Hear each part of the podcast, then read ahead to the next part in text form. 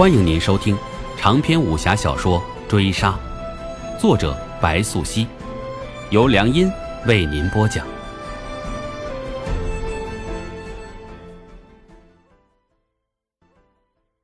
第二十四回，空清在小溪镇休养已逾半月，跟随父亲归去南诏。他在心中有向往，但世事难料。因小溪镇很小，小的只有一间客栈。老板姓洪，江浙人。恰恰那么巧，他是母亲昔年故友，原杭州的立足一个。空清知道，普天之下莫非王土，他是逃不了的。西安分舵那边已经给了回复，说让您留在西凤身侧，一并归去南诏。至于今后的一切安排，自会有人跟您联络。空清闻言，合手领命。夜更漏，大漠里沙海如雪，银月如角。灵叶凭借着身法出了城，他人守在驿仓之外，立地高塔哨楼上，同夜色一体，十二贯悬赏不小，足够他一路去往中原的用度。朝廷既下此重金。亦要捉拿一仓盗匪不可，以安民心。灵业不是需要这笔钱，而是必须得到这笔钱。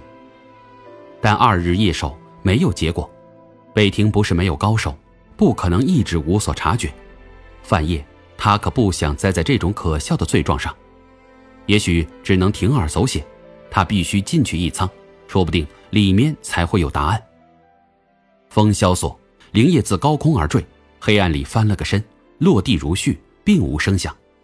凭感知，那守夜里高手四人。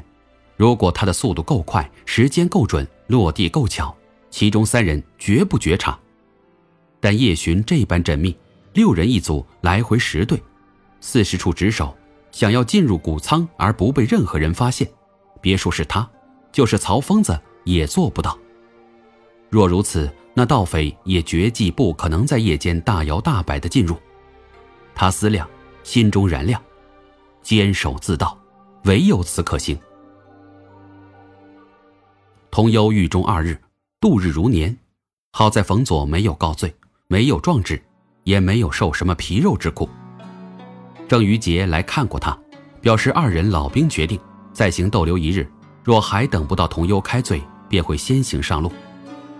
这世道人人自危，他是理解的。白日市井，胡人居多，各色商品自泽西四方而来。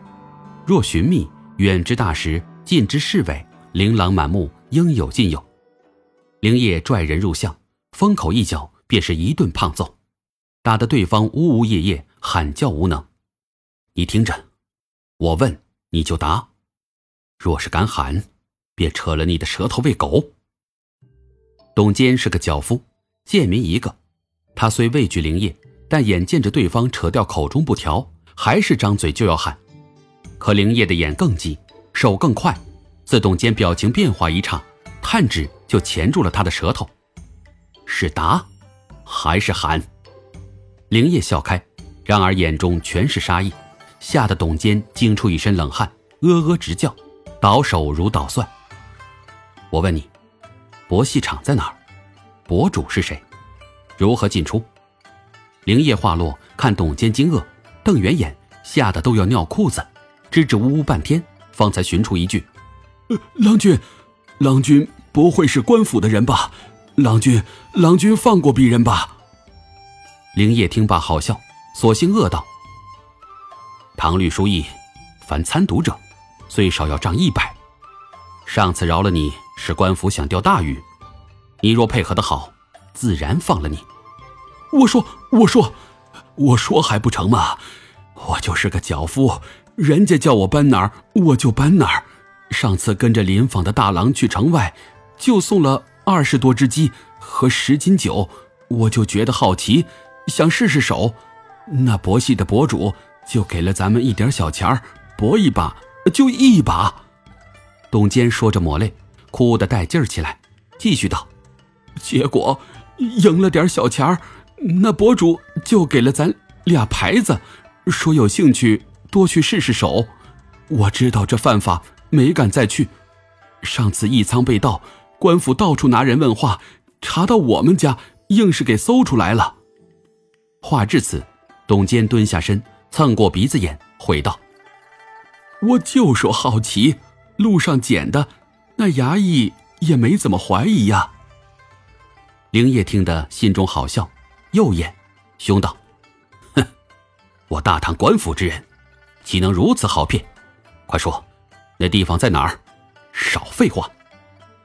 就在南外十里，破庙近的有一窟窿，好找的很。”董坚话落，哭了半晌，再扬手，不想灵业已去。天昏暗，风沙骤起，灵业又出城了。他是想过，盗取一仓这么多粮食，想要私藏，机不可能。唯一可行的，便是就地处理掉，换成真金白银。但米市上米价不变，则说明这批粮食并未进入北庭市集。那最有可能的，就是盗匪早有了下家。黑市与博戏总是绕不开关联，礼堂进度不是一天两天，那些逃税偷盗之物，也只有博戏房里。方能化黑为白，而博主们自有一番能耐。至于灵业的线索哪里来，北庭暗卷馆。人最疲倦的时候，无非日中即平淡。衙役交班午时，那时偷换衣服极易，既可正大光明的翻书查卷，也可正大光明的带走扣押物证。曹疯子对他并非只有武艺可授，也并非只有武艺苛求。灵业心中清明。自知他是一颗棋，为局而生。一十六载养育，绝非寻常走卒，而良将总文武兼刚柔。本回追杀播讲完毕，感谢您的收听。